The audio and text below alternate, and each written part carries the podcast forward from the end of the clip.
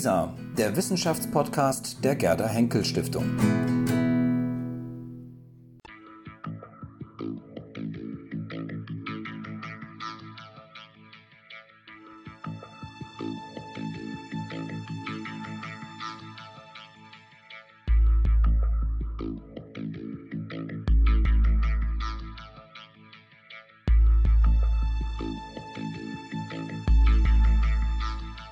Herzlich willkommen, Frau Dr. Shahin. Vielen Dank, dass Sie ähm, heute zu uns nach Düsseldorf ins Haus der Gerda Henkel Stiftung gekommen sind, um mit uns über Ihre Forschungsarbeit zu sprechen. Mhm. Ähm, es geht um das Kopftuch, genauer um die Bedeutung des muslimischen Kopftuchs in Deutschland. Denn das ist der Titel Ihrer sprachwissenschaftlichen Doktorarbeit an der Universität Bremen. Und ähm, die, haben, die ist dann im Rahmen des Deutschen Studienpreises 2013 jetzt auch ausgezeichnet worden. Heute gehören Sie als Postdoc-Stipendiatin der Nachwuchsinitiative der Universität Hamburg an und sind Mitglied des Research Center for Media and Communication. Alles richtig? Mhm, richtig. Wunderbar. Kommen wir zu unserem heutigen Thema, Ihre Forschung zum Kopftuch in Deutschland. Das Kopftuch gilt im medialen Diskurs ähm, nicht nur deutscher, sondern überhaupt viele, auch viele andere westeuropäisch geprägter und christlich dominierter Gesellschaften gilt es als Symbol der Unterdrückung der Frau. Es steht im besten Fall für Tradition, sonst aber vor allem für Rückständigkeit, Intoleranz, bewusst oder trotzig gewählte Andersartigkeit bzw. Integrationsverweigerung, würde man vielleicht auch schon mal hören, ähm, bis hin zu Islamismus und vielleicht auch sogar einer Affinität zum Terrorismus. Wann wurde das Kopftuch in dieser Interpretation ähm, ja, Teil der öffentlichen Debatte?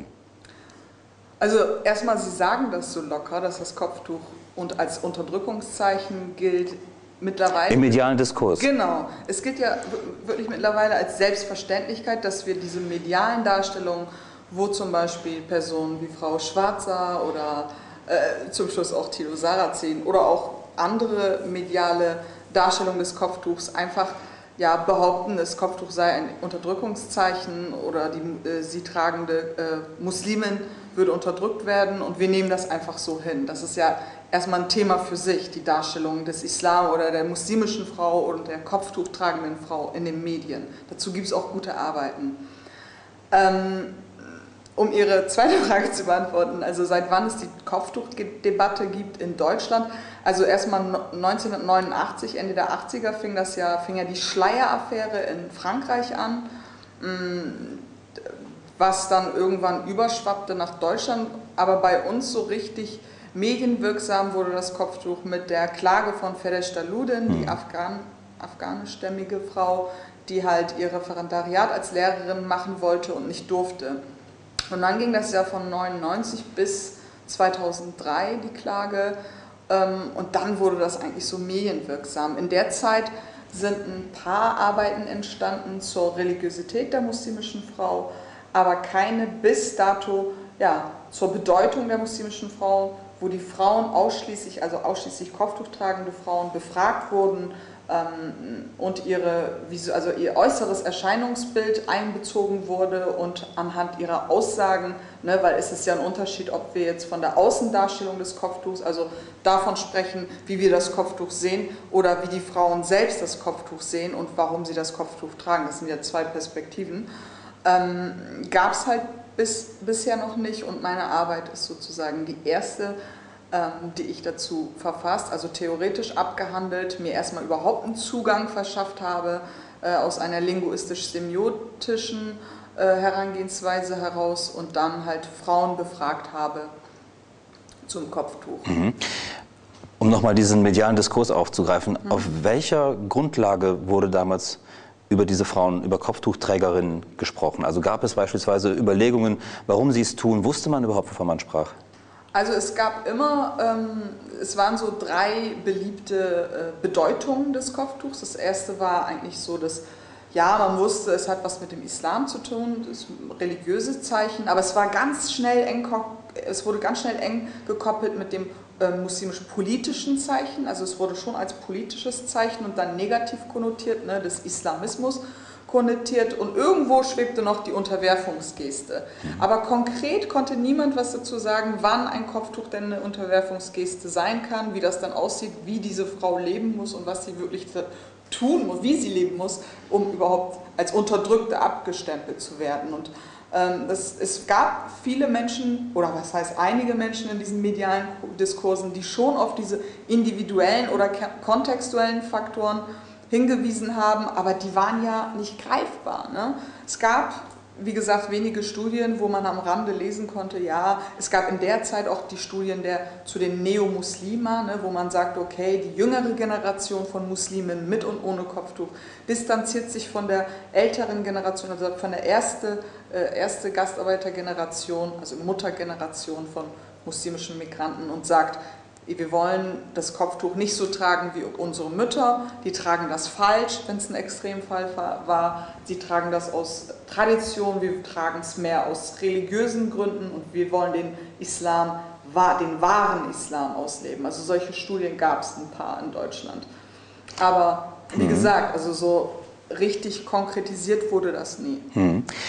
Sie sagen gerade, ähm, man hat es falsch oder man hat es richtig getragen. Kann man das Kopftuch falsch tragen? Kann man es richtig tragen? Ich habe es jetzt überspitzt gesagt, weil äh, in diesen Studien das halt so die jüngeren Frauen gesagt haben.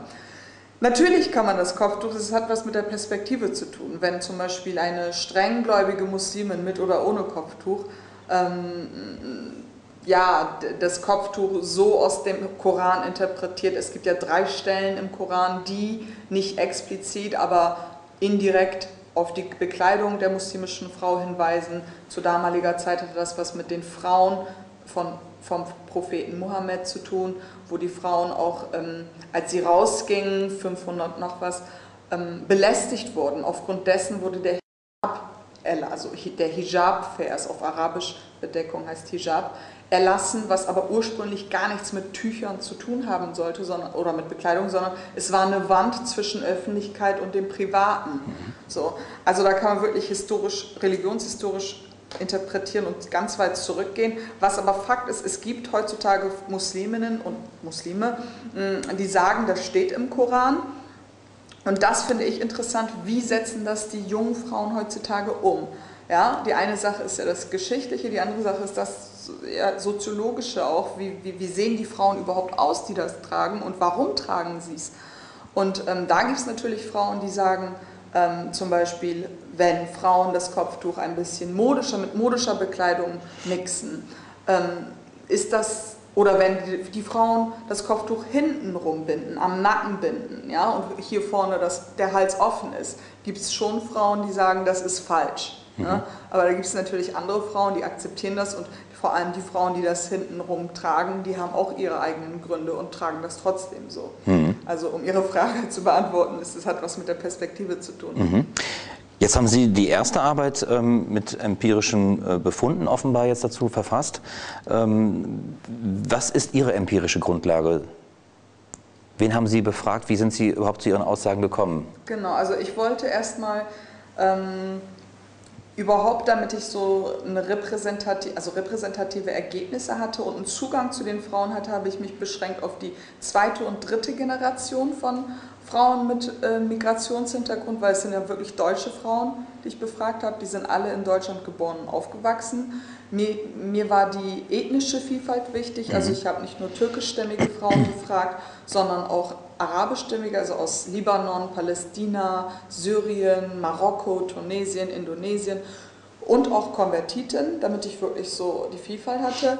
Mm, dann habe ich natürlich Alterseinschränkungen von, von die sind zwischen 18 und 35 Jahre mhm. alt. Und ich habe so, also ich habe angefangen, Akademikerinnen zu befragen. Ich wollte ursprünglich nur studierende Frauen befragen, an, anlehnt an diese Studien der, zu den Neo-Muslima. Und während ich diese Frauen befragt habe, bin ich auf eine andere Gruppierung gestoßen, nämlich genau die Frauen, die sich ziemlich auffällig modisch bekleiden. Mhm. Beispiel äh, High Heels, enge Jeans, also so eine Skinny Jeans, äh, enges Oberteil und das Kopftuch locker gebunden mit, Unter, äh, mit Untertuch und Riesenohrring und ganz viel Schminke und alles, was dazugehört, mit Verzierungen sogar, mit, mit Untertuch, Kopftuch. Ähm, und das war sozusagen meine zweite Gruppierung. Das heißt, ich hatte innerhalb der äh, muslimischen Verschleierung, die ja wirklich reicht von Ganzkörperverschleierung bis Kopftuch, ähm, diese zwei Varianten von Kopftuchträgerinnen. Mhm. Und wie sind Sie da vorgegangen? Haben Sie die einfach, ähm, haben Sie die angeschrieben, haben Sie die einfach angesprochen? Haben Sie ähm, beispielsweise auch vielleicht muslimische oder is, äh, islamische Vereine angesprochen, dass Sie Ihnen dabei helfen? Oder wie sind Sie da also vorgegangen? War, äh, mir war schon wichtig, dass ich die Frauen nicht über Moscheevereine akquiriere, weil ähm, ich das, ja, ich wollte kein manipuliertes oder einseitiges Untersuchungssample haben, sondern ein repräsentatives.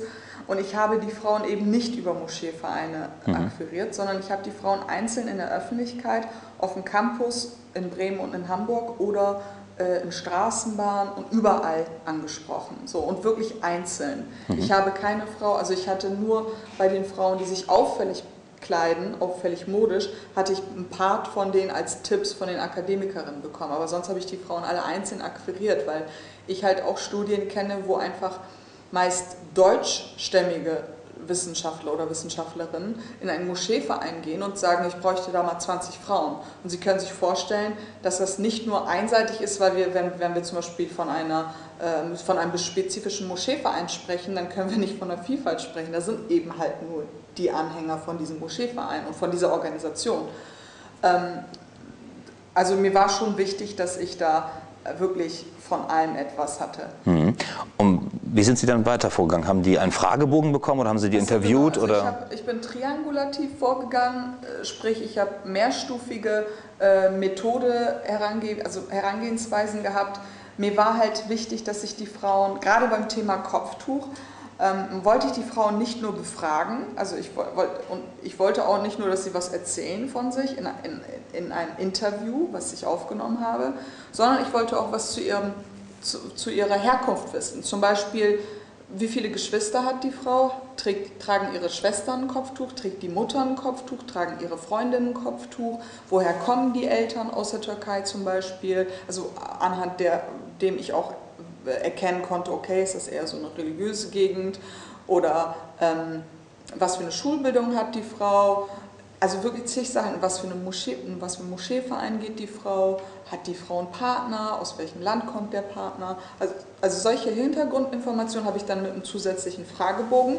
Plus, ganz wichtig, ich habe die Frauen fotografiert, mhm. sprich ich habe so Ganzkörperfotos gemacht und wirklich so Porträts aus allen Perspektiven, links, rechts, hinten, oben, unten, damit ich auch wirklich die gesamte Kleidungskonfiguration sehen konnte, ne, mit was kombinieren sie das Kopftuch, auch Farbharmonie, also wirklich für eine semiotische Analyse wichtige, äh, äh wichtiges äh, Datenmaterial sind Fotos. Ne? Und ich habe die Frauen auch nicht nur einmal fotografiert, sondern ich habe die Frauen auch teilnehmend beobachtet und das war so meine Haupt- äh, weil mh, mm, zum Beispiel, wenn ich die Frauen befragt habe und halt fotografiert habe und Hintergrundinformationen hatte, habe ich die, dieselbe Frau dann auf der Hochzeit nochmal gesehen, wo sie dann ihre, ihre, Hochzeitsklamotten anhatte, also wo sie dann das Kopftuch, so verzie Kopftuch verzierter hatte oder sogar eine Kopftuchfrisur. Es gibt ja Kopftuchfrisuren, wo die sich die Frauen speziell stecken lassen.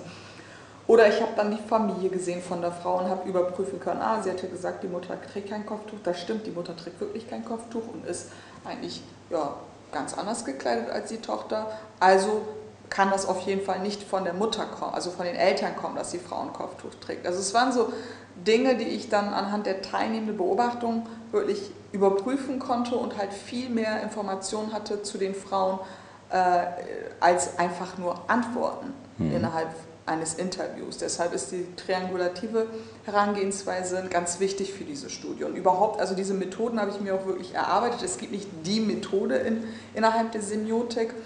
Okay, ich habe ein bisschen aus der Linguistik, aus der Soziolinguistik, ne, äh, Befragung gibt es halt auch in der Soziologie, noch in der Soziolinguistik.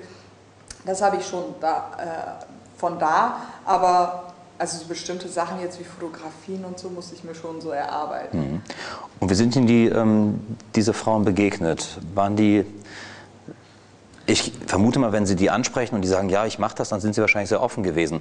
Aber haben sich dann im Laufe des, ähm, des näher Kennenlernens wahrscheinlich auch, haben sich dann auch Muster herausgebildet? Also haben Sie erkannt nach dem Motto, wenn jemand diese und diese Kriterien erfüllt, trägt sie vielleicht eher das Kopftuch aus den Gründen, wiederum andere, die andere ja. Kriterien aus anderen Gründen. Gibt es da so ein Muster, was also man herausentwickeln kann? Der Zugang zu den Kopftuchträgerinnen ist kein leichter gewesen, Aber das hat ja auch natürlich was mit der Situation oder der Sicht, der, die mediale Darstellung des Islam oder Muslimen mit Kopftuch oder überhaupt der muslimischen Frau oder der türkischen Frau zu tun in Deutschland. Und ich habe, also ich habe, ich bin objektiv als Wissenschaftlerin reingegangen. Ich war sehr tolerant und sehr offen den Frauen gegenüber. Und äh, natürlich habe ich mit den Frauen, also fast mit jeder Frau, wirklich Diskussionen geführt, Gespräche geführt wo sie mir halt auch gesagt haben, ähm, also wenn du jetzt irgendwas über den Islam schreiben willst und was Negatives, dann machen wir das nicht. Mhm. Natürlich, mein, mein, mein Ziel war nicht der Islam, mein Ziel war es einfach das Leben oder mh, mm, die Ansichten der Frauen aufzunehmen. So. Und das habe ich denen eigentlich gut dargelegt und es gab von diesen 30 Frauen sieben Frauen, die abgelehnt haben. Also, also ich habe dann also 37 mhm. angefragt mhm. und sieben haben Nein gesagt und 30 konnte ich befragen. Und die Frauen, die Ja gesagt haben, also die 30, die waren wirklich hm, bemüht, weil wir halt auch über Dinge gesprochen haben, wie die Darstellung der Kopftuchträgerin im deutschen Fernsehen zum Beispiel. Die waren bemüht, ähm, dass einfach so ein Stückchen ihrer Realität dokumentiert wird. Also wenn ich denen zum Beispiel gesagt habe, so ey, hm, deine Freundin hat heute eine Hochzeit, ich würde da gerne halt auch hinkommen zur Hochzeit. Oder du gehst heute in, die und die islamische Veranstaltung, da würde ich halt auch gerne hinkommen und das beobachten, ist das okay? Dann haben sie natürlich schon überlegt, so wen sie da reinlassen, aber mm, die Frauen waren im Großen und Ganzen ziemlich tolerant und auch offen. Also sie waren schon ziemlich mh, mm, bemüht und sie haben sich echt gefreut, dass ein Stückchen Realität objektiv dargestellt wird und nicht einfach ja, irgendwie Meinungsmacherei gebildet wird und mhm. dann wieder diskutiert wird, äh, ist das Kopftuch jetzt ein Unterdrückungszeichen oder nicht. Also so, das war eigentlich so mein Vorteil, mhm. dass ich da einfach wirklich wissenschaftlich rangegangen bin. Wenn jemand kritisch nachfragen würde, würde er vielleicht sagen, aber 30, kann man davon repräsentativ sprechen? Also das ist die Frage der, äh, oder der Punkt der qualitativen und quantitativen Studien. Das wird ja immer noch oder ausdiskutiert oder ist es immer noch äh, Diskussionsgegenstand. In, der äh, in, der Qualita in qualitativen Studien ist das ja so, dass man von einem gesättigten Sample spricht. Das heißt, irgendwann, ich habe ja also ich habe ja auch Vorarbeit geleistet. Diese Frauen, die ich befragt habe, diese 30, das sind nicht die einzigen gewesen, mit denen ich gesprochen habe. Und weiß Gott nicht die einzigen, die ich fotografiert oder gesehen habe. Und ähm, ich habe mit so vielen anderen Frauen gesprochen, und nicht nur in Norddeutschland, sondern in Gesamtdeutschland, über vier Jahre hinweg, ähm, dass ich anhand auch de, der Gesättigung des Samples schon von einer Repräsentativität sprechen kann. Und deshalb habe ich auch die Bekleidungscodes von Kopftuchträgerinnen in Deutschland bilden können, weil ich da schon wirklich guten Überblick habe mhm. mittlerweile. Was gibt es denn für Codes? Was gibt es denn für Bekleidungscodes? Kannst du uns ein paar nennen? Genau, also wenn wir anfangen, wirklich Bekleidungscode 0 sozusagen, das ist, wenn, also ich fange jetzt einfach von der strengsten Bedeckung mhm. an, die wirklich bedeckt und wirklich sehr weite Bekleidung ist, das ist die Ganzkörperverschleierung, wobei man wirklich dazu sagen muss, in Deutschland ist die Ganzkörperverschleierung oder ich glaube sogar in ganz Europa eine Minderheit. Deshalb werde ich wirklich wütend, wenn, wenn von, die Rede vom Kopftuch ist und ganz schnell umgeschwenkt wird äh, zur Ganzkörperverschleierung. Mhm. Ne, natürlich gibt es da nochmal ethnische Unterschiede, wenn wir zum Beispiel von der Ganzkörperverschleierung in der Türkei sprechen. Das sind Charshafs, die sind meistens schwarz. In, in, in Afghanistan spricht man vom äh, Burka und im Iran von Chador. Äh, aber es ist eine Minderheit in Deutschland. Das ist so die bedeckteste Variante. Die, die nächste Stufe, Typ 1, ist halt der Kopftuch-Abaya-Code. Das wird mit so einem gewandartigen, mhm. langen Umhang mit großen Kopftüchern, die die Schulter bedecken und oftmals auch dunkle Farben äh, getragen. Das, das, das nächste ist Kopftuch-Mantel-Code oder Kopftuch-Mantel-Rock-Code. Das ist uns noch geläufig von der ersten Generation von Muslimen in Deutschland, also eigentlich so die klassischen Stereotype von mhm. früher, ne? Frauen mit Mänteln und Kopftüchern. Da gibt es auch noch ganz wenig junge Frauen, die das wirklich übernommen haben, den Mantel verkürzt haben, sozusagen nur noch knielang tragen, aber schon so den Mantel, Kopftuch-Mantelcode, oft auch Röcke dazu und ein Hemd drunter und dann so ein Mantel drüber halt. Aber so der geläufigste Code, der wirklich am meisten unter den jungen Kopftuchträgerinnen in Deutschland getragen wird, ist der äh, Kopftuch Jeans Code. Ja, mhm. und Jeans deswegen, nicht weil die Frauen alle Jeans dazu tragen, sondern weil sie das Kopftuch, was ja ein muslimisches Zeichen oder was als muslimisches Zeichen in dem Sinne fungiert, mit westlicher Bekleidung kombiniert wird. Also mit HM-Hosen, Mango-Oberteile, äh, Götz 17 Schuhe. Also da sind die Frauen ganz normal wie auch Frauen, die kein Kopftuch tragen oder nicht zum Islam gehören. So. Und das, die, die, das Interessante wird aber, ähm, wenn man diese Frauen, also nicht nur die, also dieses äußere Erscheinungsbild, was man wirklich einkategorisieren kann, mit dem Innenleben der Frauen kombiniert. Also wie Sachen, mit Sachen wie hm, Religiosität, Toleranz, Bildungsbestreben, dann wird es interessant, weil also das ist ja so hybrid, also so vermischt, wie die Bekleidung mit dem Kopftuch ist, ist auch der Lifestyle, also der, die, der Lebensstil dieser Frauen. Also wir können zum Beispiel Frauen haben, gerade in der zweiten Gruppe, die ich befragt habe, nämlich bei den Frauen, die sich ziemlich, ziemlich modisch kleiden, wirklich mit engen Sachen und High Heels und viel Schmuck, das übrigens ganz oft also jünger, von jüngeren Frauen getragen wird können wir beobachten, dass diese Frauen eine strengere und konsequentere Religiosität aufweisen. Also nicht wie das Gegenteil, wenn man denkt, ah ja, die muss vielleicht lockerer sein, wenn sie mhm. das Kopftuch so trägt, sondern nein, auch diese Frauen sagen zum Beispiel, ich möchte als Jungfrau heiraten und ich möchte auch, und dann sind wir bei den Emanzipationsbestrebungen, ich möchte auch einen Mann haben oder einen Verlobten, der auch als Jungfrau in die Ehe geht. Weil mhm. was ich nicht mache, soll er auch nicht machen. Wir reden hier von Gleichberechtigung.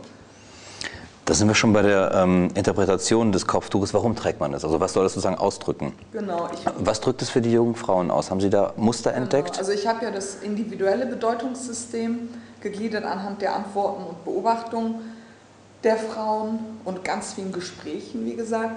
Ähm, das, also in erster Linie ist das Kopftuch in Deutschland ein muslimisches Zeichen, weil die Frauen schon sagen, das ist vom Islam abgeleitet. Ich beziehe mich auf den Koran, an diese, auf diese drei Stellen.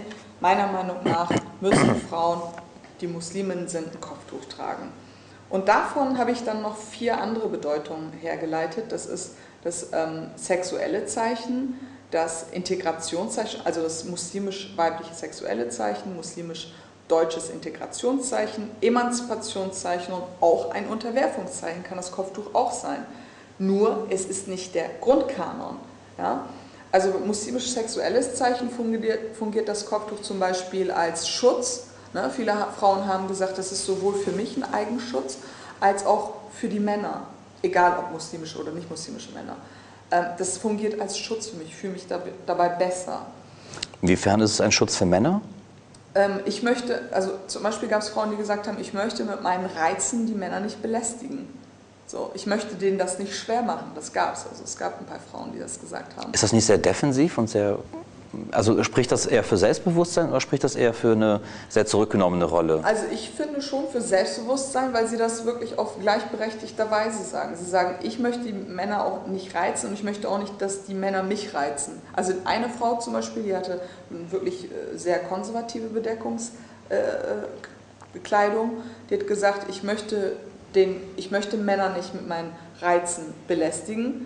Ich möchte aber auch nicht, dass der Mann zum Beispiel so eine enge G-Stars Jeans hat, braun gebrannt ist und noch seine Kette zeigt oder sowas. Also das, was sie dann irgendwie als reizvoll empfinden würde. Mhm. Also das finde ich dann interessant, wenn das wirklich auf Gleichberechtigung beruht. Ne? Aber es ist, kann auch, es ist auch deshalb ein sexuelles Zeichen oder ein muslimisch-weibliches sexuelles Zeichen, das Kopftuch, weil die Frauen, also es kann auch, ich habe es dann irgendwie, also diese vier Bedeutungen untergliedern sich nochmal in mehrere mhm. Bedeutungen. Ich habe es dann irgendwo auch als Baldzeichen identifiziert, weil Frauen, die ein Kopftuch tragen, wirklich gute Chancen auf dem muslimischen Heiratsmarkt haben. Aus welchen Gründen? Weil ähm, das für Außenstehende, ein Kopftuch wird mit bestimmten muslimisch-weiblichen Werten verbunden wie zum Beispiel Religiosität, ähm, Jungfräulichkeit, ähm, ja, dass man diese muslimisch, muslimischen Werte teilt, wie Ehrlichkeit und äh, Vertrauenswürdigkeit, Gutmenschentum etc. Ne? Ähm, aber was ich in diesem Kontext wirklich interessant fand, wenn wir zum Beispiel vom Kopftuch als Integrationszeichen sprechen, dass die Mehrheit der Frauen, das haben wirklich fast alle Frauen gesagt, sagen, ich lebe in Deutschland und ich möchte hier, ich bin Teil der Gesellschaft. Also die haben nicht gesagt, ich möchte mich anpassen, nein, aber sie haben gesagt, ich bin Teil der Gesellschaft, ich bin deutsche Muslimin und ich möchte hier teilhaben. Und deshalb ich, trage ich keine Ganzkörperverschleierung, sondern trage ein Kopftuch mit modischer Bekleidung, hm. weil ich hier in Deutschland lebe. Also es ist wirklich ein Integrationszeichen auch. Ne? Ähm, das dritte, was ich analysiert habe, war das Emanzipationszeichen. Da haben sie zum Beispiel, ne, habe ich es nochmal weiter untergliedert in neomuslimisches Zeichen, dass die Frauen, wie eben schon erwähnt, sagen, ich distanziere mich vom traditionell geprägten Islam meiner Eltern, ich lebe den wahren Islam aus. Und da ist interessant, dass die Frauen das nicht mehr über in Moscheevereinen und über die Hodjas ähm, sich aneignen, den Islam, sondern durch Selbst, also Selbstlesen und Selbststudium. Ne? Natürlich fragen sie dann auch mal bei Eltern oder bei, bei Moscheevereinen nach, wenn, wenn sie was nicht richtig verstehen oder treffen sich in bestimmten Gesprächskreisen innerhalb eines Moscheevereins. Aber ähm, es ist ziemlich autonom, wie sie sich den Islam aneignen und auch wirklich ziemlich selbstbestimmt. So. Und ähm, da, also es gibt auch verschiedene Facetten des Emanzipationszeichens. Und wenn wir äh, bei dem Thema bleiben, zum Beispiel bei den Frauen, die, die sich ziemlich modisch kleiden und das Kopftuch tragen, ist es so, sie haben ja nicht nur wie soll ich sagen, am Anfang wurden die Frauen ausgegrenzt, weil sie ein Kopftuch tragen oder werden immer noch viele Frauen ausgegrenzt. Jetzt werden die Frauen immer mehr hingehend ausgegrenzt, weil sie das Kopftuch modisch tragen. Also eigentlich ein Widerspruch in sich und zwar nicht nur innerhalb ihrer Communities oder innerhalb sogar der Kopftuch tragenden Frauen, sondern auch von außenstehenden Nicht-Muslimen, die dann kommen und sagen, hä, du trägst das Kopftuch mit einer engen Hose, das darf man doch gar nicht. Also wirklich so Zuschreibungen, die aus allen äh, äh, Ebenen kommen und das ist alles Stigmatisierung. Ne? Und da, wie soll ich sagen, da wehren sich die Frauen, indem sie trotzdem ihren eigenen Weg gehen und in dem Kontext kann es sogar ein Rebellionszeichen sein, ne? dass die Frauen sagen so, es ist meine Religion, es ist meine Sache, was ich anziehe, ich kann mich attraktiv kleiden, ich kann mich schön kleiden und trotzdem Muslimin sein. So, und da wird es interessant, mhm. ne? wenn die Frauen sich wirklich gegen jegliche Communities innerhalb der Mehrheits- und Parallelgesellschaft behaupten müssen. Ne? Das klingt nach einer kompletten Verkehrung dessen, was man bisher mit dem Kopftuch genau. verbunden hat, also eher Unterwürfigkeit, ähm, Akzeptanz von patriarchalen Strukturen und, das, und, so weiter und so fort. Um das jetzt nicht völlig außen vor zu lassen, also das Kopftuch kann natürlich auch ein Unterwerfungszeichen sein. Dafür müsste man aber den jeweiligen Menschen wirklich dem beweisen, dass dieser sich auf irgendeine Art und Weise bestimmten hierarchischen Strukturen unterordnet. Also in meinem Fall gab es zwei Frauen, bei denen ich nicht jetzt komplett sagen würde, bei denen ist das Kopftuch ein Unterwerfungszeichen, aber bei denen ich schon sagen würde, hm, okay, innerhalb ihrer äh, Community und innerhalb der Mehrheitsgesellschaft ordnet sie sich bestimmten patriarchischen Strukturen unter. Aber das ist ein ganz interessanter Punkt, weil wie viele Frauen ohne Kopftuch, ob Muslimen oder nicht, unterwerfen sich auch in unserer Gesellschaft patriarchischen Strukturen, weil wir leben in einer patriarchischen Gesellschaft so. Und da wird es interessant zu gucken oder zu vergleichen, was ist heutzutage eine Unterwerfungsgeste, ne? weil äh, viele Frauen, auch gerade medial zum Beispiel, sich bestimmten männlich dominierenden Strukturen unterwerfen. Hm. Jetzt haben wir vor allem über das Kopftuch als ähm, religiö religiöses Zeichen sozusagen ähm, gesprochen. Ähm, Gibt es denn auch Hinweise darauf, dass das Kopftuch auch noch andere Bedeutungen übernehmen kann, beispielsweise ethnische Bedeutung oder dass man eine Zugehörigkeit zu einer bestimmten Community ausdrücken möchte, jenseits der Religionszugehörigkeit? Oder möglicherweise gibt es sogar ähm, Tendenzen, das Kopftuch einfach zu tragen, weil man es schön findet? Ähm, Aus rein modischen, modischen genau. Gründen, also, ja. Es gibt, ich habe ne, bei diesen Bedeutungs bei diesem Bedeutungssystem auch natürlich Nebenbedeutungen identifiziert. Ne? Das Kopftuch kann natürlich auch praktisches Zeichen sein. Beim Saubermachen zum Beispiel Schutz vor Wind. Das Kopftuch kann auch äh, anhand einer Krankheit, ne, wenn jemand Krebs hatte, getragen werden. Oder das Kopftuch ist auch per se ein Geschlechtszeichen, also wirklich Kopftücher tragen Frauen. So ist ein geschlechtsspezifisches Zeichen. Ähm, natürlich ist das also ich habe ja gesagt, dass diese Bedeutung nochmal tausend Untergliederungen mhm. haben, also nicht tausend, aber viele. Mhm. Ähm, und das muslimisch, äh, beim muslimischen Zeichen ist das Kopftuch natürlich vor allem auch ein Zugehörigkeitszeichen, ne? Zugehörigkeitsmerkmal.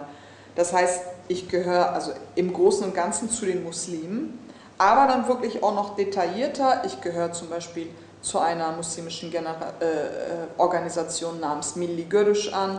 Die haben zum Beispiel Satin-Kopftücher und so eine kleine Abschirmung. Mhm. Oder ich gehöre der Nurjulat-Bewegung an. Oder ich gehöre der Habeshia-Gemeinde innerhalb der arabischen ja, unterhalb arabischer Muslime, arabisch-afrikanischer Muslime oder der Ahmadiyya-Gemeinde. Also solche Sachen kann man sogar auch anhand kleiner Details am Kopftuch herauslesen. Aber Sie sprechen gerade etwas an, mit der, also nicht die nicht muslimische Bedeutung, ne, so ethnische Zugehörigkeit zum Beispiel. Bei pa in Pakistan gibt es ja so ein bisschen lockeres Kopftuch um den Hals. Ne, wo die, äh, Benazir Bhutto denkt man beispielsweise genau, dran. Ne? Mhm. Äh, die übrigens auch als Vorbild für viele Frauen fungierte. Mhm. Ähm, Natürlich gibt es das, aber ich habe in erster Linie muslimische Frauen. Also ich interessierte mich mhm. wirklich für die Haupt- und Nebenbedeutung bei muslimischen Frauen. Aber was ich Ihnen nochmal, was ich anhängen möchte, ist gerade zum Beispiel auch bei den medialen Darstellungen ist seit jüngster Zeit, seit so fünf Jahren, spricht man auch vom Kopftuch als Modeaccessoire. Mhm. Und dann möchte man das Kopftuch losgelöst vom Islam darstellen. Das gibt es nicht. Es gibt keine Muslimen, die das Kopftuch modisch trägt, das ist, ich glaube, das ist auch eine westliche Sichtweise darauf, dass man dann sagt, oh, wenn es modisch ist oder wenn es schön ist, hat es nichts mehr mit dem Islam zu tun. Nein, im Gegenteil. Die Frauen, gerade junge, jüngere Frauen, passen sich den Modediktaten teilweise an oder entwickeln. Die Frauen sind ja äußerst kreativ. Ne? Muss man ja auch sein, wenn man ein Kopftuch trägt. Man kann nicht einfach ein T-Shirt anziehen und rauslaufen und mit einer Jeans. Man muss schon Untertuch zum Kopftuch, Dauert das? Ja, natürlich dauert das. Aber es ist genauso wie Haare kämmen und hm. Frisur machen. Also die mhm. Frauen hatten das alle, eigentlich alle drauf. Aber ähm, wie kam ich jetzt da drauf? Wir haben über die verschiedenen Arten des Kopftuches gesprochen. Also dass bestimmte Frauen eben das, oder beziehungsweise dass es das nicht gibt, ein Kopftuch nur modisch zu sehen, ohne den muslimischen genau. Kontext. Also natürlich gibt es das, aber nicht bei muslimischen Frauen. Mhm. Es wäre interessant zu gucken, zukünftig, da bin ich auch drauf gestoßen, ob es Kopftuchträgerinnen gibt, die mit der Zeit, ähm, wo das Kopftuch inhaltslos wurde, ne? also wo wirklich das, wo die Frau sich so hingehend säkularisiert hat, mhm. dass das Kopftuch keine religiöse Bedeutung mehr hat. Das müsste man aber wirklich mit Langzeitstudien, psychologischen, dokumentieren. Mhm. Wie denken denn die Kopftuchträgerinnen ähm, über andere muslimische Frauen, die kein Kopftuch tragen? Sehr gut weil die meisten dieser Frauen, ich meine, das sieht man ja auch der Türkei, in, der, in der Türkei, das sind leben Frauen mit Kopftuch und ohne Kopftuch nebeneinander oder hier in der türkischen Community innerhalb von Deutschland. Ähm, die meisten Frauen haben nicht nur Frauen ohne Kopftuch als beste Freundin, sondern auch deutsche Frauen als beste Freundin, deutschstämmige Frauen oder italienische oder was weiß ich. Also sie sind multikulturell gemischt in ihrem Freundeskreis und wirklich, das war, das habe ich die Frauen auch wirklich jede einzelne gefragt und mit vielen Frauen darüber, darüber gesprochen. Da ist keinerlei, ähm, wie soll ich sagen, Stigmatisierung von der Seite äh, gegenüber Frauen ohne Kopftuch. Mhm. Also auch gerade muslimische Frauen oder auch nicht muslimische Frauen, das akzeptieren die so. Die würden aber den anderen nicht unterstellen, dass sie weniger religiös sind als, als Nein. sie. Nein, das habe ich wirklich, das war bei jeder Frau ähm, auch wirklich egal wie äh, strenggläubig diese Frau war oder wie ein bisschen toleranter, denen war das wirklich, die haben die Frauen, andere Frauen so akzeptiert, obwohl ich auch wirklich immer nachgefragt habe und gesagt habe, aber für dich muss ja eine Muslimin ein Kopftuch tragen. Ja, aber ich kann mich, ich darf mich da nicht einmischen. Das ist eine Sache von Gott und der Person. Also da waren sie ziemlich tolerant. Hm. Wie denken die jüngeren ähm, Frauen, die ein Kopftuch tragen, über Ihre Mütter, über die erste Generation beispielsweise. Mhm. Haben Sie sie auch dazu befragt? Ja, also ich habe mir, hab mir natürlich auch beschreiben lassen, wie die Frau, Mütter die Kopftücher tragen und was bei denen anders ist. Und äh, also ein Merkmal war zum Beispiel, dass die Mütter geben sich nicht so viel Mühe. Es sei denn, das sind so junge, junge, junge jüngere Mütter. Ne? So wenn die jetzt 45 sind oder so, kleiden sie sich auch mal modisch und tragen Untertuch.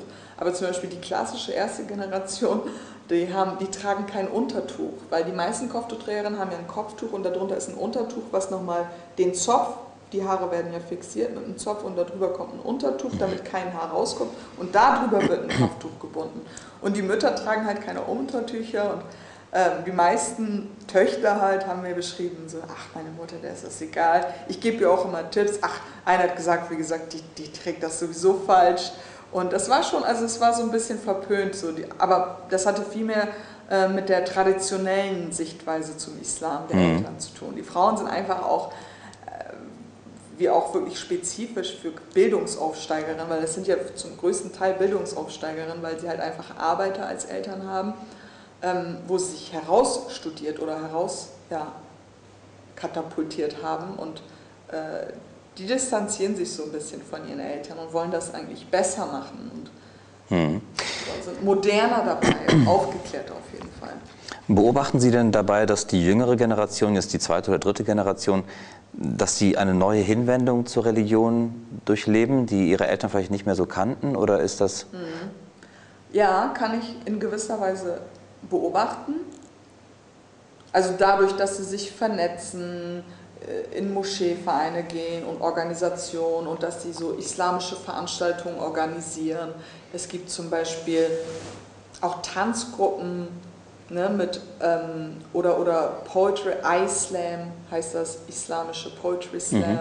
Also sie machen wirklich tolle Sachen auch für junge Leute und organisieren das zum größten Teil, also eigentlich fast nur selbst.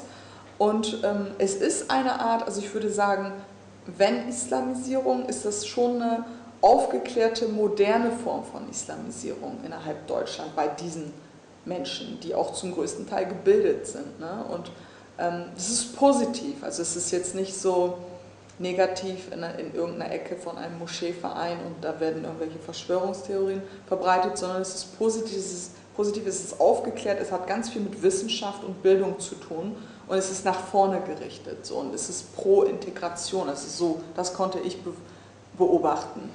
Und das ist ja gerade, was oft bestritten wird, dass Sie eben gerade eher als Integrationsverweigerer ähm, in Medien auch dargestellt werden, weil sie eben gerade sich sozusagen auch bewusst absetzen von äh, der Art und Weise, wie sich vielleicht andere Menschen hier kleiden, gerade durch das Kopftuch eben ja. besonders zeigen würden, dass sie eben anders sind und dass sie vielleicht nicht Teil sind. Aber das haben sie nicht beobachtet, dass sie sozusagen sich nicht, dass sie sich verweigern, sozusagen sich in irgendeiner Form hier einzugliedern. Nee, also ich habe das jetzt bei den Leuten nicht beobachtet. Ich habe schon mit den Frauen auch über Menschen gesprochen, die sie halt auch nicht korrekt fanden, wo sie gesagt haben, ja, der, der, der driftet mir zu sehr ab in so eine extreme Richtung, dann wollten sie damit auch nichts zu tun haben und haben auch jetzt in meiner jetzigen Studie gesagt, so, naja, also da auf die Seite verlinke ich mich gar nicht mit meiner Profilseite und so. Ähm, ich habe wirklich das Gegenteil beobachtet, weil das sind einfach die Nachkommen von Einwanderern, die wollen was erreichen in Deutschland. Ne? Die sind wirklich bildungsorientiert, die sind positiv, die sind modern. Also ich habe da wenig, fast mit keinem Menschen gesprochen oder beobachtet, äh, wo ich sagen kann, so, oh, das geht in so eine falsche Richtung oder sowas. Sie sind mhm. wirklich, wirklich aufgeklärter als ganz viele andere Menschen, die ich getroffen habe in, in meinem Leben. So, mhm. Das finde ich gut, dass, dass das halt nicht so eine missionarische, äh, keinen missionarischen Charakter hat, sondern wirklich so bildungsorientiert und modern und schon ziemlich eigenständig. So, aber ich glaube, der Zustand meiner Studie, also was ja die Realität, ein Abbild der Realität ist, und die mediale Darstellung sind nochmal wirklich so eine ausklaffende Schere, die irgendwann immer mehr, ich hoffe durch meine Studie, durch die Veröffentlichung durch diese Studie,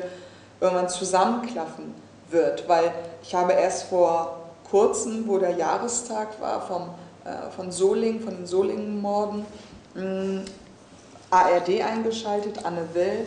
Und gerade an dem Tag wurde über islamischen Extremismus gesprochen. Und zu sehen war unter anderem eine ganzkörperverschleierte, wirklich mit Gesichtsschleier, so eine Frau, eine Konvertierte aus Österreich zu sehen. Ich habe eingeschaltet und ich habe wieder ausgeschaltet, weil ich dachte, das kann nicht sein. Das sind, wir reden hier gerade, wir, wir haben den Jahrestag von Solingen und Mölln. Das waren Morde an unschuldigen türkischen Migranten und äh, jetzt wird vom, erstmal vom extremen Islam, also extremistischen Islam gesprochen. Und dann taucht da eine Frau aus Österreich auf, was mit Deutschland in erster Linie nichts zu tun hat. Und dann auch noch eine Ganzkörperverschleierte mit Gesichtsschleier. Das ist eine minder, minder, minder Minderheit. Ja? Und ich unterstelle äh, auch, dass die wenigsten von Ganzkörperschleierungsträgerinnen junge Frauen sind, die in Deutschland geboren und aufgewachsen sind. Das ist 0,00 wie viel, was weiß ich, Prozent. Mhm. So, und das finde ich einfach nicht in Ordnung, dass da wirklich die falschen Menschen äh, hingesetzt werden, weil ich würde mir wirklich wünschen, dass da ein paar Frauen sitzen, die ich befragt habe, weil das sind wirklich ganz normale Frauen mit alltäglichen Problemen, nur dass sie auch noch ja, muslimisch eingestellt sind. Mhm. Aber das hat jetzt irgendwie keine Nachteile für das Zusammenleben mit Bürgern in Deutschland. Mhm. Ja. Sie sind nun eine Frau, die kein Kopftuch trägt. Sie sind auch äh, türkischer Herkunft. Ähm, Sie sind gekleidet wie jede andere Frau, die man hier erwarten würde, eben. Also ohne Kopftuch, wie gesagt, offenes Haar oder auch hier mit einem Zopf und äh, geflochten, Sakko, eine Bluse und so weiter. Wie, mit welchen Vorurteilen vielleicht sogar sind Sie in diese ganze Untersuchung reingegangen? Also hatten Sie ein bestimmtes Bild von den Frauen? Haben Sie erwartet, dass Sie wahrscheinlich die und die ähm, Vorurteile auch tatsächlich bestätigen würden? Oder war das auch für Sie eine ganz neue Erfahrung? Also auch wenn ich vielleicht versucht habe, keine Vorurteile zu haben, hatte ich die bestimmt ursprünglich, ne? weil ich ja von Haus aus alevitische Muslimin bin und ähm, auch innerhalb innerhalb, gerade in der Türkei innerhalb von Aleviten und Sunniten, also man würde lügen, wenn man sagt, das ist alles in Ordnung. Da gibt es auch Vorurteile ne, von Aleviten gegenüber Sunniten und auch umgekehrt. Aleviten waren ja in der Minderheit historisch oder sind immer noch. Dann gibt es nochmal Unterschiede, türkische Aleviten, Aleviten, arabische Aleviten, kurdische Aleviten. Sie können sich vorstellen, ne, bei der Vielfalt mhm. des türkischen Volkes, dass da wirklich ja, äh, Vorurteile herrschen. Aber also ich habe ganz schnell, wo ich den Kontakt zu den Frauen hatte und wirklich jahrelang im Kontakt geblieben bin mit den Frauen, ähm, ich habe so viel durch diese Studie gelernt, was natürlich auch meine Vorurteile, wenn ich sie irgendwo hinten in der Ecke meines Gehirns hatte, wirklich ja, wegrationalisiert hat. Ähm, und ich, ich war wirklich beeindruckt. Also das war, das könnte ich vielleicht sagen, ich hätte nicht gedacht, wie viele taffe, selbstbestimmte, wirklich selbstbewusste Frauen unter Frauen mit und ohne Kopftuch auch, ich habe auch mit Frauen ohne Kopftuch gesprochen, unter muslimischen Frauen leben hier in Deutschland. Also das mhm. hat mich echt überrascht. So, ich dachte, wow, die sind so weit, da kann manch anderer, ob Mann oder Frau, eine Scheibe von abschneiden. Mhm. So, und das hat mich auch inspiriert. So, und ich wollte halt auch ähm, das hat, hat auch irgendwas hm, Solidarisches, ne? wenn man mit Frauen spricht, die wirklich ihr Ziel haben. Ich bin auch eine sehr zielstrebige Person und ich habe auch gemerkt, dass ich die Frauen beeinflusst habe, ne? so inspiriert posit im positiven Sinne. Und gerade der Punkt, dass sie mich so akzeptiert haben, wie ich bin, also ich habe mich jetzt nicht verkleidet oder so, ich habe mich ganz auch leger, locker, halt alltäglich gekleidet. So, und das war total normal. Also da war jetzt vielleicht mal so was unter Frauen typisch ist, so, woher hast du die Schuhe gekauft oder so mhm. mal. Ne? Aber da war jetzt überhaupt, es war total tolerant, beidseitig. Mhm. beidseitig. Aber auch für Sie ist das Kopftuch noch so stark bedeutungsgeladen, dass Sie es sozusagen nicht tragen würden, weil Sie sagen, das gefällt mir oder ich finde es gerade schön. Ich, also ich habe es nicht jetzt angefangen zu tragen, ursprünglich. Aber ich würde jetzt nicht sagen, dass ich es nie tragen würde. Also ich habe es schon ein paar Mal getragen während der Studie als Selbstversuch. Mhm. Und ich habe mir gedacht, dass ich das vielleicht irgendwann aus Solidarität zu diesen Frauen, aber gezielt, ne, tragen würde. So. Weil ein Kopftuch kann auch wirklich schön aussehen. Ne? Und ähm, ich finde das auch wirklich ähm, also kleidungsspezifisch, also modetechnisch total interessant, Kopftuch zu tragen. Aber in der Öffentlichkeit würde man wahrscheinlich eher Zeichen der Solidarität mit den Frauen, die selbst, selbstbewusst sind, wie Sie sie kennengelernt haben, wahrscheinlich völlig umgedeutet werden nach dem Motto, ich solidarisiere mich mit Frauen, die sich sozusagen gern patriarchalischen Strukturen unterwerfen. Ja, deshalb ähm, muss man das ja dazu sagen und in einer bestimmten Form. Und, also man muss das natürlich kontextualisieren und das kann ich ganz gut. Also ich würde da schon klar machen, warum ich das Kopftuch trage.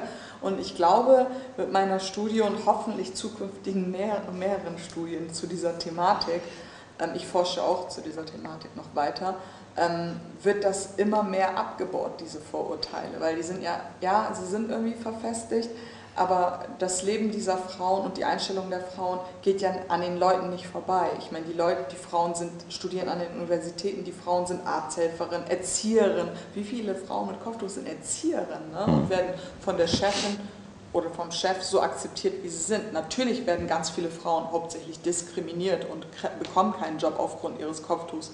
Das gibt es auch. Aber es gibt auch Menschen, die diese Frauen schon kennen und denen tolerant begegnen. So, und das muss einfach vermehrt werden mit solchen Studien und Gesprächen und medialen Diskussionen und mhm. Darstellungen, mhm. denke ich.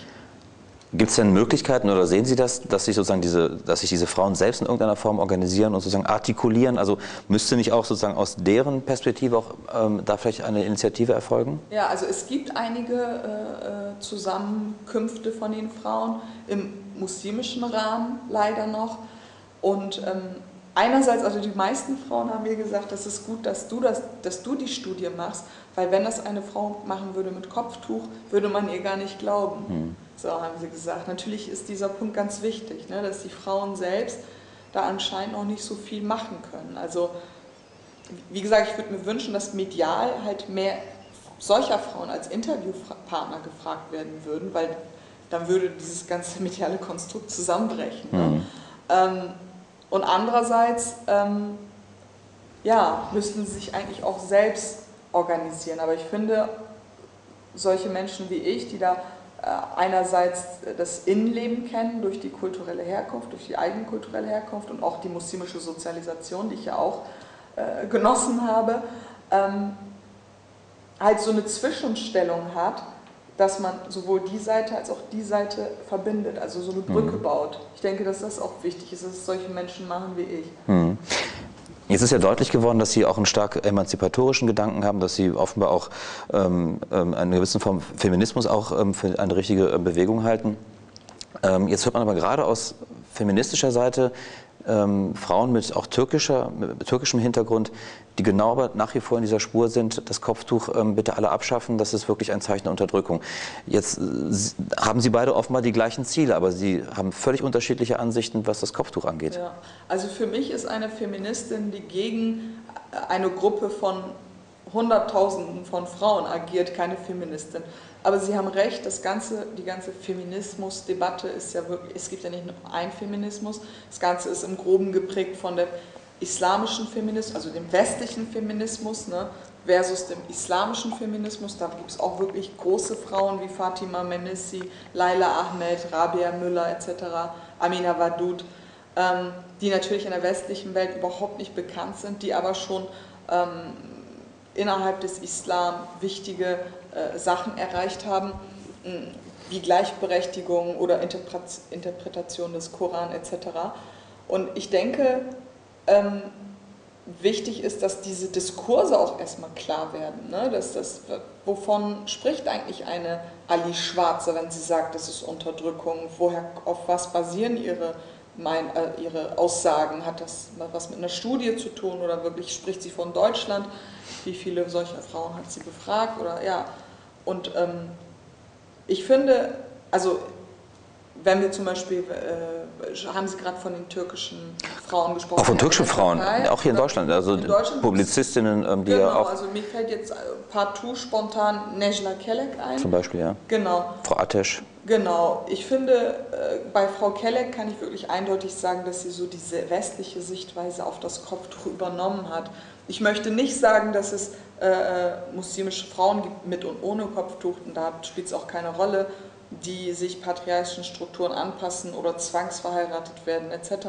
Aber ich würde nicht sagen, dass das jetzt eins zu eins so ist und nur so ist. Ne? Da wird es halt gefährlich. Aber was ich wichtiger finde, ist irgendwann wirklich so einen universellen Feminismus zu schaffen, für das ich kämpfe. Dass, wenn wir in einem multinationalen Staat leben, wie Deutschland, was ja ein Einwanderungsland ist, leben hier nicht nur muslimisch sozialisierte Frauen aus der Türkei, aus arabischen Ländern, sondern auch polnischstämmige, russischstämmige, deutschstämmige Frauen, die alle sich patriarchisch unterordnen müssen und die jeweils ihre eigenen Konflikte haben. Und das muss eine Form von Feminismus abdecken. Das finde ich viel interessanter und wichtiger, dass das erfolgt und nicht, dass untereinander irgendwelche Kämpfe noch erfolgen und dass die Frauen sich sozusagen die Federn ausreißen. Das finde ich immer schade, weil es kein feministischer, keine feministische Handlung für mich. Mhm.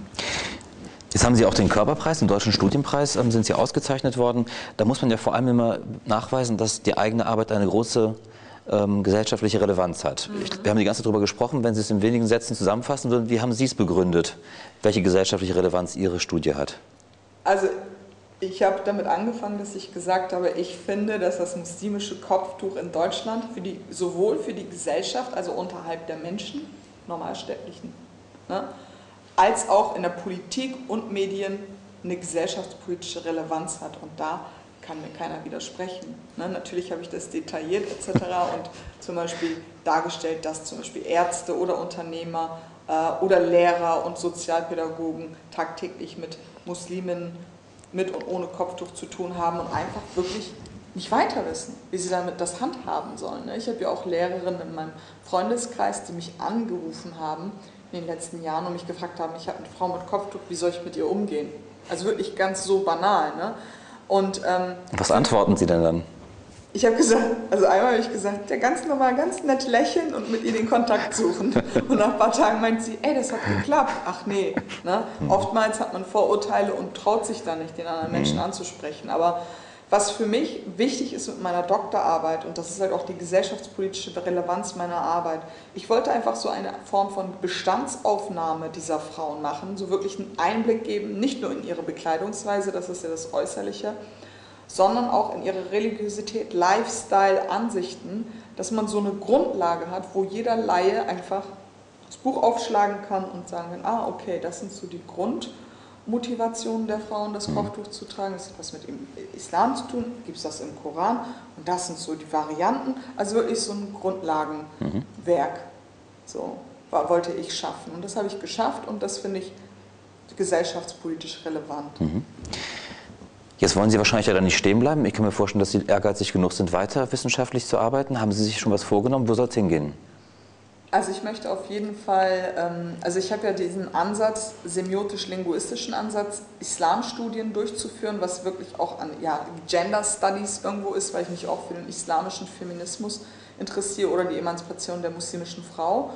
Das werde ich ausweiten und ich möchte irgendwann so eine Studienfachrichtung schaffen und gründen, was ich interkulturelle Semiotik nenne, wo es wirklich angefangen von der äußeren Erscheinungsbild verschiedener Kulturen auf, über Religiosität, Sprache etc. wirklich so dargestellt wird und das an Universitäten gelehrt wird und auch an Schulen gelehrt wird und auch wirklich als Fortbildungs- und Workshops angeboten wird. So. Mhm. Stoßen Sie dabei auf Interesse? Also bekommen Sie einen Widerhall, ein Echo nach dem Motto, ja, das klingt interessant, das sollte man tun?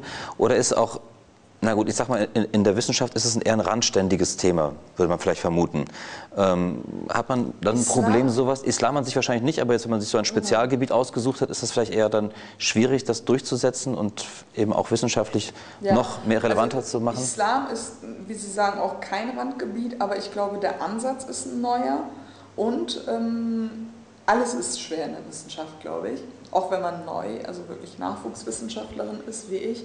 Und wenn man eine Frau ist, denke ich, hat das auch alles was damit zu tun, dass man ähm, und wirklich selbstbestimmt handeln will. Also sprich nicht ähm, irgendwie in so eine Forschungsgruppe sich anklingt, die es schon gibt, sondern was neu schaffen will, ist das immer nicht einfach. Aber ich denke, ähm, wenn man wirklich bei den Studien bleibt, die ja wirklich interessant sind, derzeit forsche ich zur Selbstdarstellung von äh, Kopftuchträgerinnen, also von Muslimen mit und ohne Kopftuch auf Facebook. Mhm. Das ist zum Beispiel wirklich so interessant, dass sich die Frauen da wirklich Sachen trauen, zu, kundzutun, die sie normalerweise, also das ist ihre politische Meinung, die tun sie da kund. Das finde ich interessant. Oder wie, wie diskutieren sie über die derzeitigen Unruhen in der Türkei, wenn es mhm. sprachige Muslimen sind. Solche Sachen finde ich so interessant und wirklich ähm, so brisant, dass ich die ähm, gerade in Zeiten der Integrationsdebatten oder Islamdebatten, ich finde das einfach grundlegend relevant für gesellschaftspolitische Zwecke oder für Lehre. Mhm. So, und das, das gibt mir Mut. Und ähm, theoretisch ist das ja so in der Wissenschaft, dass gerade bei Jungwissenschaftlern Frauen gefördert werden. Praktisch sieht es oft anders aus. Aber ich bin so, wenn ich was möchte, dann hole ich mir das auch. Und es ist, also es ist positiv. Ich denke, dass ich schon gute Chancen habe, so mhm. äh, ein Projekt durchzubekommen mit solchen Themen. Natürlich ist das nicht einfach auch deswegen, weil gerade bei Islamstudien, also in der Islam- und Religionswissenschaft, ist das Ganze, wie ich finde, teilweise sehr, ähm, ja, ein bisschen beeinflusst durch, also es, es gibt zum Beispiel zig Institute, die mit, eng mit Moscheevereinen zusammenarbeiten. Ne? Ich bin gegen sowas. Ne? Ich möchte eine unabhängige Wissenschaftlerin bleiben. Ich möchte zwar den Zugang haben zu hm. verschiedenen Moscheevereinen, aber nicht nur zu einem Moscheeverein und ich möchte auch von niemandem finanziert werden, der von mir erwartet, dass ich ein bestimmtes Ergebnis habe. Hm. So, das sind so Punkte, die ich äh, darauf, also die ich schon befolge und das macht das Ganze nicht leichter. Aber ich, wir leben in Deutschland, wir, das ist ein demokratischer Staat und ich bin ein Stück weit wie meine Informanten, die auch an das Gute glauben, an den Fortschritt und deshalb werde ich das auch, glaube ich, schaffen. Eine letzte Frage, erlauben Sie mir bitte noch, Sie sind ja nicht nur Wissenschaftlerin, Nachwuchswissenschaftlerin, Sie sind ja auch äh, Musikerin, Künstlerin, Rapperin. Mhm. Ähm, lässt sich das miteinander vereinbaren, dass man sozusagen so zwei verschiedene Identitäten hat, zwei verschiedene Tätigkeitsbereiche hat und gleichzeitig in der Wissenschaft in der Spur zu bleiben? Mhm. Also, dass sich das vereinbaren lässt, sehen Sie ja anhand meiner Anwesenheit. Ähm, natürlich ist das zeitlich manchmal schwierig, aber die letzten Jahre habe ich hauptsächlich meine Dissertation gemacht und Wissenschaft gemacht. Aber was ganz wichtig ist, ist diese Bereiche, in denen ich tätig bin, sei es Kunst, Musik oder Mode, die beeinflussen sich auch gegenseitig ne? und natürlich auch Wissenschaft. Ich brauche die Wissenschaft als Fundament, damit ich denken kann und kritisch denken kann. Ähm, und daraus mal phasenweise bin ich musikalisch tätig ähm, oder mache Mode oder Performancekunst so. Und ich finde, das lässt sich gut vereinbaren. Gerade in dieser Gesellschaft, wo es wirklich nicht mehr äh, nur so oder so ist, wirklich, wo, wo die Hybridität, wo die Flexibilität der Menschen einfach Normalität geworden ist, finde ich, bin ich ein gutes Beispiel, dass ich da ja, so vielseitig tätig bin. Das können wir so stehen lassen, glaube ich. Vielen Dank, Vielen Dank für das Gespräch. Danke, dass Sie hier waren. Dankeschön.